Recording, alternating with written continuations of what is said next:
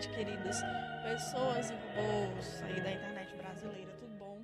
Gente, começando mais um Conexão Espírita, né, nessa quinta-feira. É, agra meus agradecimentos aí às nossas patrocinadoras, muito obrigada à presença e companhia da minha amiga Rogéria, muito obrigada, Rogéria. É graças a vocês, patrocinadoras, que nós podemos estar aqui hoje.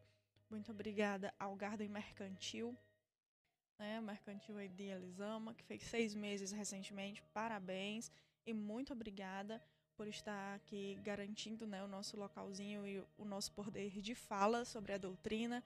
Obrigada a Eliarte Artesanatos, de Laís, muito obrigada. Também a, a loja criativa, né, Moda Plus Size. Muito obrigada, meninas, a todos vocês. Tá? Que Deus abençoe que lhe devolva multiplicado por mil milhões. Bom, Hoje a gente vai falar, né, esclarecimentos acerca da morte. Hoje é o assunto que eu mais gosto de falar. Né? Gosto muito de falar sobre a morte. Acho que a morte é um, uma, um fenômeno muito interessante. É, todo mundo sabe que vai morrer. Todo mundo sabe que o, quem está ao nosso lado também. Toda, tudo aquilo que é vivo um dia perece. E mesmo assim, a gente nunca está pronto para esses ritos de adeus. Né? E mesmo assim, acerca dessa questão do perecimento da vida material, é, tem tanto, tantas dúvidas, né? A gente se pega é, pensando tanto sobre isso. E pensando nisso, eu pedi para que vocês enviassem dúvidas a semana, durante a semana. Vocês me enviaram muitas dúvidas. É, eu até comentei com os meninos aqui né? Que eu achava que ia, como dizem os mais jovens, flopar. Né? Não tem, eu acho que eu não tenho audiência para isso. E vocês me provaram que o Conexão Espírita tem sim audiência para isso. Inclusive, não vai dar tempo, já adianto, responder todos vocês. Já antecipo as minhas desculpas, porque realmente o programa é curtinho e não vai dar tempo. Mas eu prometo que eu faço uma parte 2 do Tirando Dúvidas sobre a Morte, tá? E, bom, então, sem mais delongas, né? Vou dar boa noite aqui. Peço licença para estar com o celular na mão, porque as dúvidas estão neles. Vou aqui dar boa noite aos queridos que nos assistem. Boa noite, Samira. Cleto Parente, boa noite. Eu aqui de Fortaleza, ligado na atual. Muito obrigada, Cleto, pela sua audiência. Arthur Félix, amigo, boa noite. Boa noite, Hebe Moura. Hebe também está sempre por aqui. Samira, se a gente for pensar bem, falar da morte é verdade, é falar da verdadeira vida. Exatamente, Samira. Nós vamos já falar sobre isso. É, Milene, é, é só mandar depois ter os áudios de 50 segundos. Milene, é, eu falo muito, né? Eu tenho dois, duas, dois problemas. Eu sou advogada e eu sou espírita. Então são duas, duas pessoas que falam muito em uma só. Né? Então, é, se, se, ainda mais sobre o assunto morte, que eu amo falar. Então, a gente fala aí o dia inteiro, né? Pessoal, vamos iniciar aqui sobre as nossas com as nossas perguntas, tá? Vou abrir aqui as perguntas. É, desde já, quero dizer para vocês que é, é, os esclarecimentos que eu estou trazendo são do Pentateuco Espírita, tá? Eu procurei na, na doutrina, inclusive trouxe algumas partes para ler para vocês. Então, não é uma opinião de Tayane, é da doutrina e é a minha interpretação da doutrina, tá? Não é a minha opinião, é a minha interpretação da doutrina. Caso você tenha alguma interpretação diferente ou tenha algo a acrescentar, é muito bem-vindo o seu comentário, tanto no YouTube como no Facebook, tá bom? Bom, a primeira pergunta que me foi mandado foi pelo. A primeira pergunta foi pelo amigo Luiz Fernando. Né? Ele me perguntou acerca da morte em vida. Ele diz: Como compreendemos a morte? Como encerraremos, como encerramento do ciclo biológico do indivíduo, de um ponto de vista generalista, como o Espiritismo percebe a morte em vida, aquela provocada aos indivíduos que são desfavorecidos perante as desigualdades sociais, pelo sofrimento psíquico, pela ausência de laços familiares, dentre outros. É escolha divina todas as injustiças sociais existentes? Uh, a pergunta de Luiz Fernando nos leva de volta ao nosso é, ao nosso programa da semana passada, né? Acerca da justiça de Deus. É, nós falávamos semana passada da fé raciocinada. E eu disse para vocês que tudo aquilo que vai contra a perfeição de Deus e contra a justiça de Deus na sua perfeição, né? Todos os atributos de Deus são infinitamente perfeitos. Então é impossível a gente pensar que as injustiças da vida são culpa, são escolhas do Criador. Né? Muito pelo contrário, as, no, as injustiças são frutos das atitudes do homem. Né? E essas mortes em vida, como o Luiz Fernando coloca aqui, né? que são pessoas desfavorecidas e tal, as nossas desigualdades sociais, elas vão ter uma explicação bastante lógica e bastante simples se a gente parar um pouco para pensar na reencarnação, né? E, e também se a gente parar para pensar em como o nosso espírito evolui. Nós evoluímos, é, irmãos, a partir das nossas dificuldades. Então, as nossas dificuldades nessa terra, elas nos levam a aprendizados. Esses aprendizados nos levam a melhoramento. E esse melhoramento a uma vida melhor. Então, é, antes viver em sofrimento aqui do que viver em sofrimento na eternidade. Porque se nós pararmos para pensar que o nosso espírito ele é imortal, como a gente vem conversando em todos os conexões espíritas até hoje, esse é o 25 se eu não me engano, a gente sempre fala sobre a imortalidade da alma. A nossa alma, ela é imortal. A alma não morre, o que perece é o corpo. E o nosso corpo nada mais é do que uma roupa velha que a gente troca. E Imaginemos que a nossa vida é um dia diante da eternidade. Então nós temos a eternidade toda para sermos felizes. Se a gente tivesse que sofrer só um dia para ser feliz o resto da vida, você ia optar por sofrer um dia e ser feliz o resto da vida, ou você ia preferir ser feliz um dia e sofrer o resto da vida? Né? Então, pensando nessa estrutura, se a nossa vida diante da eternidade é equivalente a um dia só, vamos sofrer esse um dia, né? Vamos sofrer com resignação. Então não, Deus, Deus não escolhe as injustiças sociais, entretanto, ele nos deu livre-arbítrio. E os, o nosso livre-arbítrio pode sim levar a uma sociedade injusta, né? Uma sociedade desigual, que é o que a gente vive hoje. Então, Deus permite isso para que a gente consiga aprender que a gente consiga se melhorar. Né? Espero ter respondido a sua pergunta, Luiz Fernando. Uh, só um instante, vou pegar aqui a próxima. Esse meu telefone às vezes não quer me ajudar, minha gente, mas faz parte, né? Uh, a outra pergunta que me fizeram foi sobre a. Foi a Milene, né? A Milene aí que tá já falando dos meus áudios de 50 minutos, 50 segundos. Mal sabe ela que eu mando áudio de 3 minutos. Mas tudo bem. É, eu queria saber se quando uma pessoa que tem ligação com a gente morre, se ela vira um tipo de anjo da guarda e se eles se comunicam com a gente por sonhos. Milene é, e amigos, a nossa, o nosso anjo da guarda, ele é designado para a gente por Deus antes da nossa encarnação. Quando a gente faz lá o plano encarnatório, depois, se vocês quiserem, eu posso fazer um programa sobre o plano encarnatório, né? Mas quando a gente faz lá a nossa programação para voltar, para vir, para nascer da nossa mãe, é, o nosso anjo da guarda ele é designado. Anjo da guarda é um espírito muito, muito avançado, muito mais do que a gente. Ele está muito mais próximo da perfeição e muito mais próximo de Deus do que a gente. E ele faz esse voto de confiança, de amizade, de amor, de caridade com a gente, de nos cuidar e de nos orientar. Né? E quando a gente, é, durante toda a nossa vida, ele não nos abandona. Nunca, nunca. Não importa o que você faça. Mesmo que você muitas vezes faça alguma coisa, é, se entregue às, às, aos vícios e às mazelas da vida, o seu anjo da guarda ainda vai estar do seu lado, ainda vai estar lá esperando, né? do esperando que você volte o seu olhar para ele para essa ajuda. Então, as pessoas que desencarnam na nossa família e que a gente gosta muito, que a gente tem muito é, carinho, elas podem sim se tornar espíritos protetores, que são aquelas pessoas que são da nossa família, que nos têm carinho e que já desencarnaram e que de alguma forma nos protegem do lado de lá. É possível. Mas nós temos que ter um cuidado específico, que é não chamar os nossos desencarnados. Não chamar os nossos parentes que se foram. Por quê? Nós não sabemos qual a situação desse irmão do outro lado.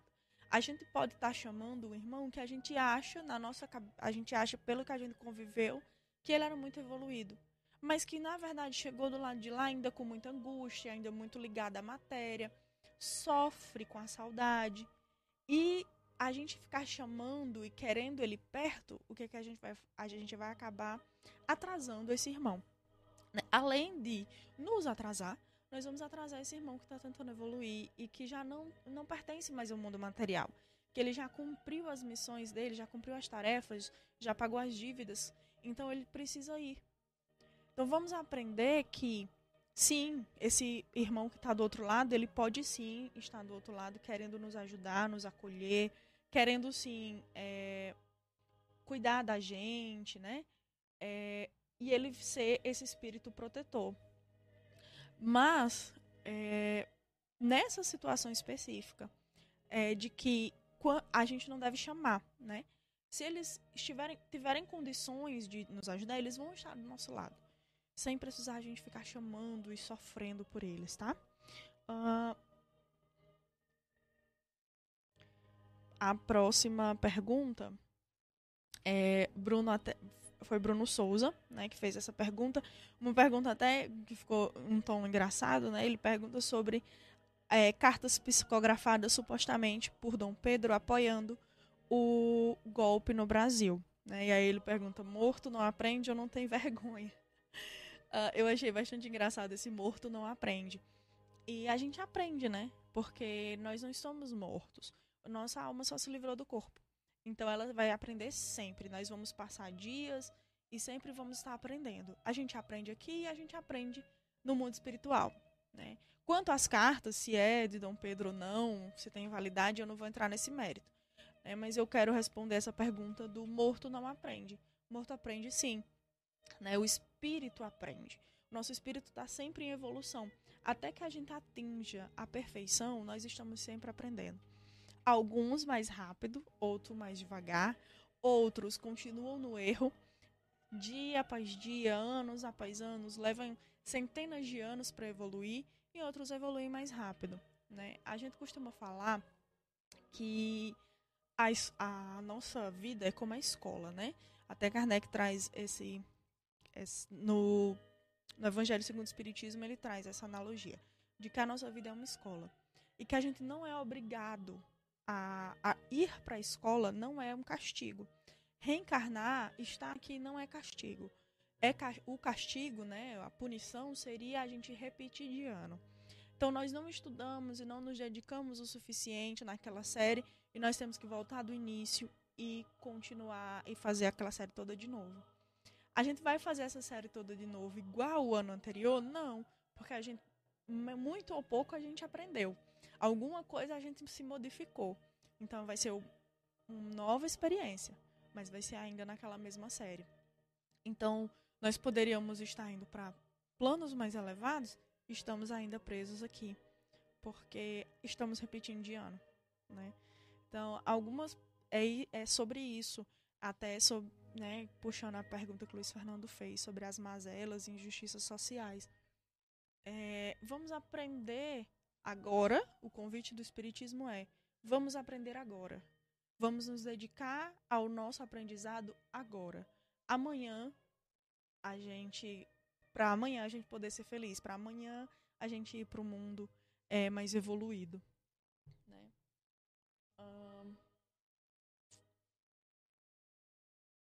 Deixa eu ver aqui a próxima. Não enxergo de longe, gente. É, Lidu Pacheco, minha amiga, disse que está assistindo. Boa noite, Lidu. Lidu me disse que.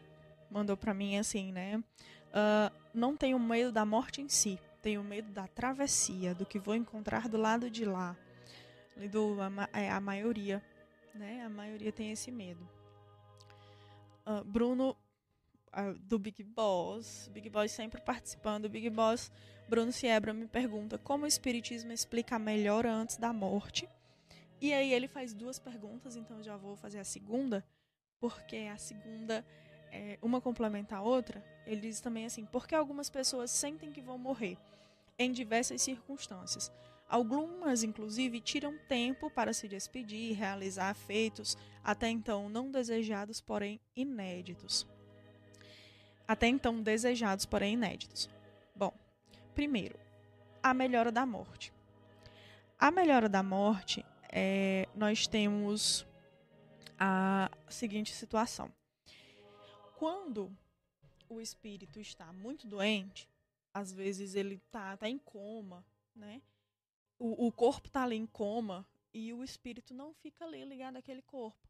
Como a gente dormindo, o espírito é, sai, né? O espírito está ligado ao corpo, mas não está no corpo. É, quando também está em coma, isso também acontece.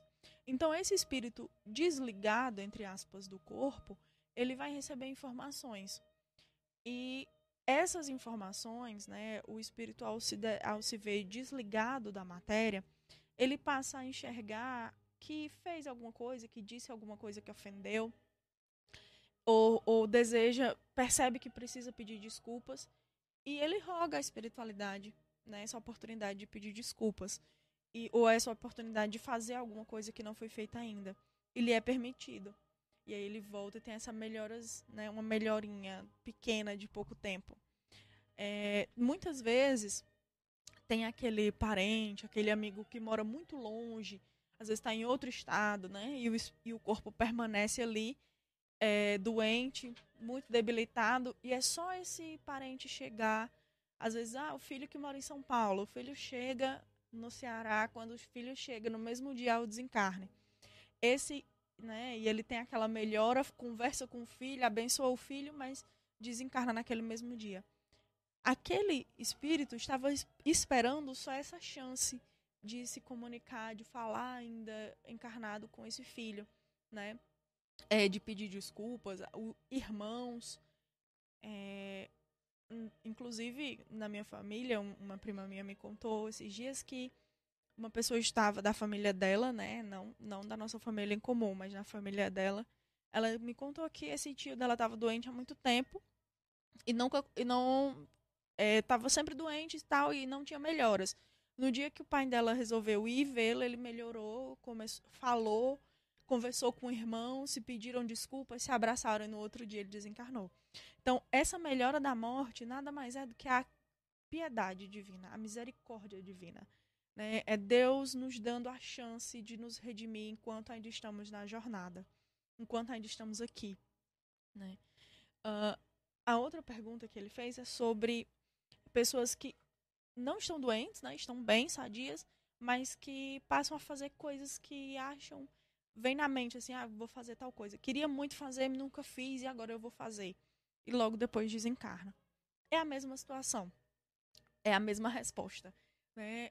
talvez dormindo no momento de, de dormir, ou é, a vaga lembrança, né, a lembrança inconsciente do plano reencarnatório, fez com que essa pessoa sentisse esse momento da partida se aproximando.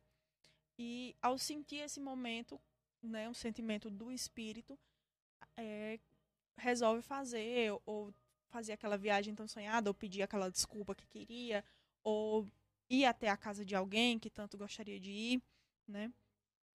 Uh, no livro A Gênese, só pegar aqui, perdão, no livro A Gênese não, no livro dos médiuns, Vou pegar aqui para vocês essa passagem que eu marquei justamente para que a gente veja mais ou menos como é isso, né? Uh, é o capítulo 26, né?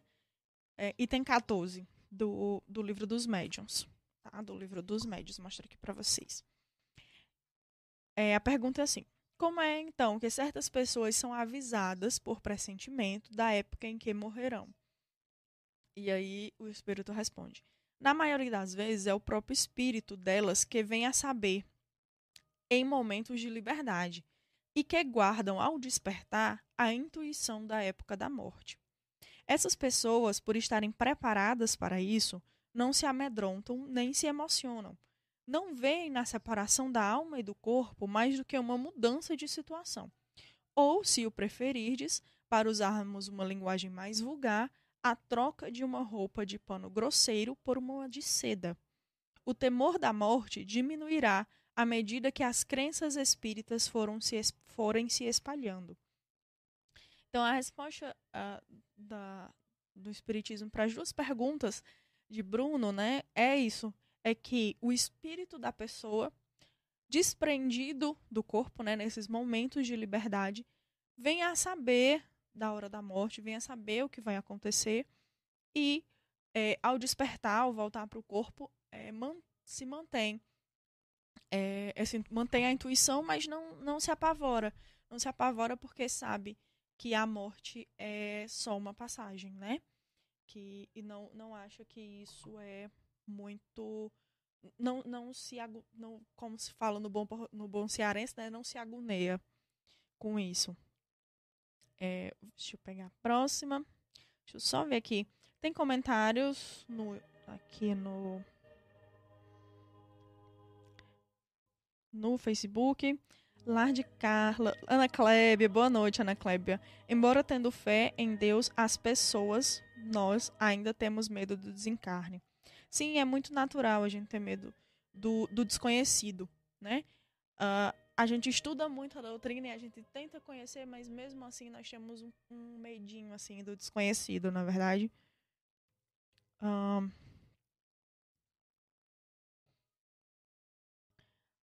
essa mensagem aqui eu recebi e a pessoa não botou nome. É, ela me fez a pergunta: as pessoas. Por que as pessoas têm tanto medo de morrer, de uma morte, têm tanto medo de ter uma morte demorada? É verdade que se nós morrermos durante o sono, não sentiremos dor? Bom, sobre a dor, né? Primeiro sobre a, primeiro sobre a dor da morte é bastante é um, um, mito bastante comum esse da dor da morte né? As pessoas acham que morrer dói. E é, a doutrina nos diz que a, morrer não dói né? Que nós é, é um desprendimento. Nós estamos saindo desse nosso corpo é, nós estamos trocando de roupa. Nós estamos abandonando uma roupa velha e usada que já não nos serve mais que já não serve mais ao nosso propósito e estamos voltando para casa. Estamos indo é, para o plano espiritual, que é a nossa verdadeira casa. Então imaginem que vocês que a nossa vida aqui seja uma passagem sofrida, né? Alguma alguma coisa que é muito difícil. Pelo menos para mim é muito difícil. Academia. Estou na academia com aquela roupa de academia, sofrendo, suando. Nossa, como é sofrido aquilo passou aquele momento, aquela hora que eu preciso estar na academia, eu volto para minha casa e eu não vou permanecer com aquela roupa suada e suja da academia, que me lembra só aqueles sofrimentos que eu passei fazendo aqueles abdominais. Eu vou tirar aquela roupa suada e sofrida e vou vestir uma roupa limpa, cheirosinha, né? Vou, vou me purificar, vou tomar o meu banho. Então, a nossa vida é só isso. É, a morte é tão simples e que chega a ser assustador. Né? Esse, esse nosso desconectar é muito simples, que seja, chega a ser assustador. Por que, que a gente tem tanto medo de uma morte demorada? Porque o nosso desligamento, o desligamento é, do, do corpo com o, o, o nosso espírito, a gente tem medo porque a gente vai perder contato. O que é que acontece? Nós somos colocados e influenciados e ensinados que após a morte a pena é eterna. Ou a gente vai para o céu, ou a gente vai para o inferno. Né? Esse, é, esse é o nosso medo da morte. Então, se os meus parentes vão para o inferno, eu nunca mais vou vê-los. Se eles vão para o céu e eu que não vou, eu nunca mais vou vê-los. Então, esse medo de, esse, de nunca mais ver aquelas pessoas que a gente gosta, né? Se um parente desencarna, um marido, um filho, desencarna, nós, nós temos a sensação de que nunca mais vamos ver aquela pessoa. Ou que aquela pessoa fez alguma coisa e por isso agora ela está condenada, ou ela vai para o céu, ou, ou ela vai para o inferno, e a gente nunca mais vai se encontrar. E essa sensação de que a gente nunca mais vai se encontrar é que dá essa vontade, é, Ana Clébia e Lidu, que vocês estavam falando, do medo, né? É essa sensação de que a gente nunca mais vai ver, porque tá no nosso inconsciente, a gente foi ensinado dessa forma a vida inteira, e a gente fica na sensação que nunca mais vai ver. Então a gente prefere estar tá sofrendo, prefere a pessoa sofrendo do nosso lado e prefere estar tá sofrendo do lado da pessoa do que é, vê-la partir, né? E o nosso medo da morte demorada, da morte demorada, eu entendo, né? Não sei se se você estiver me ouvindo, inclusive, me perdoe se eu não estou interpretando a sua pergunta da forma correta. É, essa morte demorada seria é, o passar muito tempo acamado, por exemplo, né, demorar nesse desencarne. Nessas questões, às vezes nós precisamos disso. A gente tem que lembrar sempre que o nosso sofrimento ele só é permitido na, propor na proporção em que precisamos. Se eu preciso, é, para o meu melhoramento, ficar acamada por 10 anos, graças a Deus que eu tive a oportunidade de ficar. Porque eu vou poder, enfim, ser feliz na próxima vida. Se o que eu preciso é passar por um desencarne violento, graças a Deus pela oportunidade que me é dada de, de passar por isso, né? Então a nossa morte é mais o medo do sofrimento. Essa morte demorada é o medo do sofrimento, que é natural do ser humano, é instinto, né? É natural. E sobre a dor da morte, nós não sentimos dor, né? Uh, o livro dos Espíritos, a, a questão 154, deixa eu só abrir aqui para vocês. 154 é, fala justamente da separação da alma e do corpo. E aí Kardec pergunta, né? A separação da alma e do corpo é dolorosa? E os espíritos respondem: Não. O corpo sofre, frequentemente, mais durante a vida que no momento da morte. Nesta, a alma não toma parte. Os sofrimentos que experimenta, algumas vezes no momento da morte, são um prazer para o espírito, que ver chegar o fim do seu exílio. E aí Kardec faz um pequeno comentário. Na morte natural, que chega por esgotamento dos órgãos em consequência da idade, o homem deixa a vida sem o perceber. É a lâmpada que se apaga por falta de alimentação. Então nós não sentimos dor é, em nenhum desencarne. Mesmo no, numa morte ou né, num desencarne de acidente ou tiros, é, acha-se que sentiu muita dor, mas geralmente esse espírito é o espírito não sente, né? O espírito é retirado e ele olha para esse sofrimento que o corpo passou dessa forma, com gratidão. Quando nós estamos desencarnados, nós percebemos que aquilo era necessário e a gente só tem gratidão. Um, a Micaele, lá de Lavras, pergunta assim: quando morre o corpo, o que acontece com a alma? Adormece ou pode ver tudo o que está acontecendo por aqui? Quando o corpo morre, é, a alma ela pode ser é, levada né, pelo, pelos espíritos amigos, pelos, pelo anjo da guarda. É, ela pode sim ver tudo o que está acontecendo ou não, ou não ter condição nenhuma de ver o que está acontecendo. Então, depende. Né? Depende muito da evolução do espírito, depende muito da pessoa. Mas a, arma, a alma não dorme. Tá? Adormecer não é algo que aconteça com a nossa alma. A nossa alma não dorme. Ela fica em constante. É, acordada sempre, né? Em constante sensações e, e, tentativas e aprendizados e estudos. A alma não dorme, tá? Edinaldo, lá de São Paulo. Boa noite, Edinaldo. Quando morremos, encontramos aqueles que se foram antes de nós? Sim, é uma possibilidade, Edinaldo. É, é uma possibilidade de encontrarmos aqueles que se foram antes a gente pode, a depender do da pessoa, né, que se foi antes de nós, e a depender da gente também, é, do, da, do nosso nível evolutivo, a depender de como a gente vai despertar do outro lado, né? Pessoal, eu estou vendo aqui o horário, 18h44. Já já vai dar o horário do, do Conversas com o Jovem Professor, né? O próximo programa.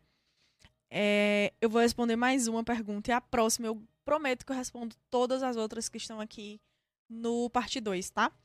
É, o Edgley, aqui de Vaz Alegre, perguntou: quando morre, a pessoa sabe logo que morreu? Não, Edgley, não sabe. Às vezes sabe, às vezes não. Tudo depende. Uh, a morte, é, a morte do corpo físico, né? Ela é tão cercada de, de cerimônias assim tristes e tal que nos aterrorizam, né? Mais do que nos trazem esperança. Mas a gente precisa ver, é, a gente, né, o, espirit, o Espiritismo nos convida a ver a morte da seguinte forma, como um sono de transição. Então, se a gente está nesse sono de transição, Edgley, dependendo de como essa minha alma se encontra, de como tão se ela está carregada de amor, se ela está carregada de angústia, de raiva, de rancor, ou se ela está carregada de esperança, de amor, de, de bênçãos, né? Então, quando nós, nessa, nesse sono de transição, nós dormimos aqui e acordamos na vida espiritual. Então, nesse acordar na vida espiritual, se a gente estiver com a nossa alma cheia de amor, cheia de, de entendimento, né? tivermos estudado a doutrina, tivermos compreendido realmente, a gente acorda do outro lado com uma visão ampla do que está acontecendo e sabendo que já não pertencemos mais a esse mundo.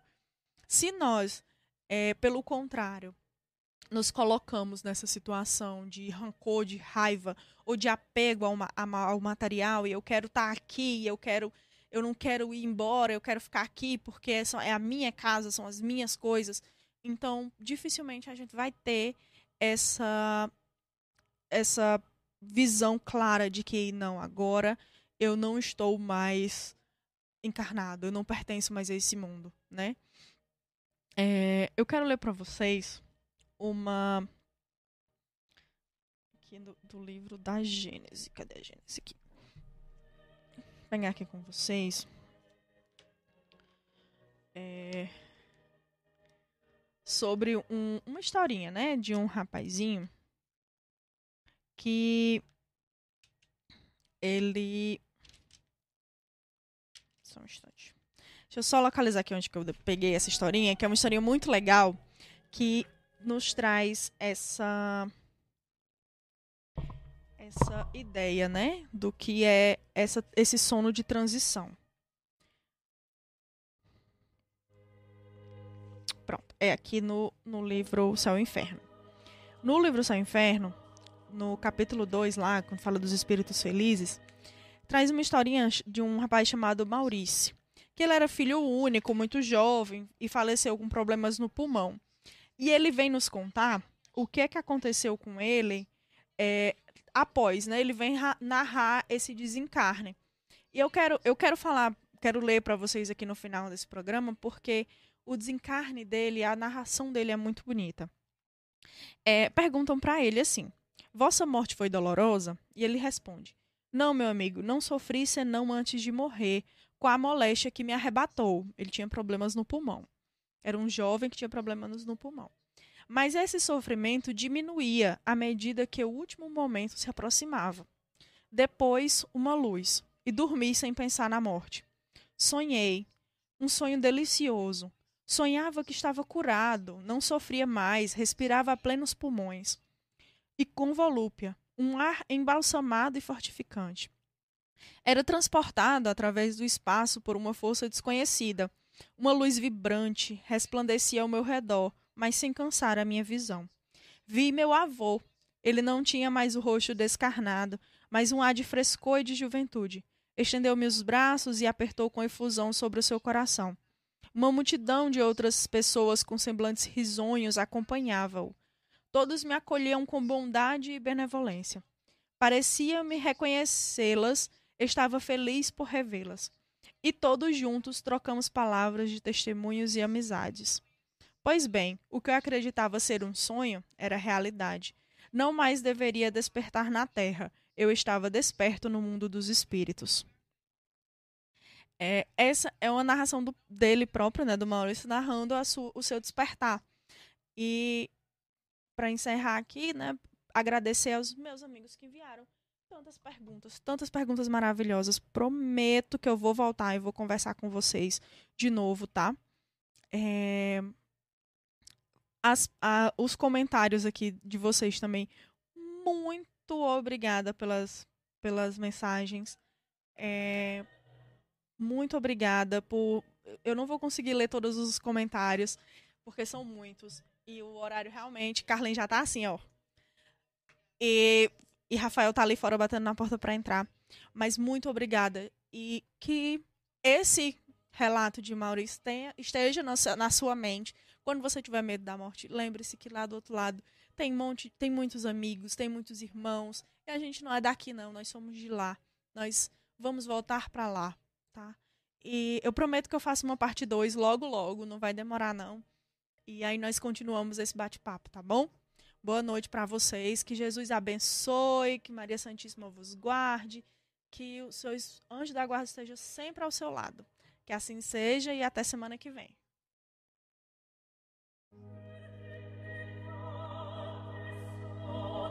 thank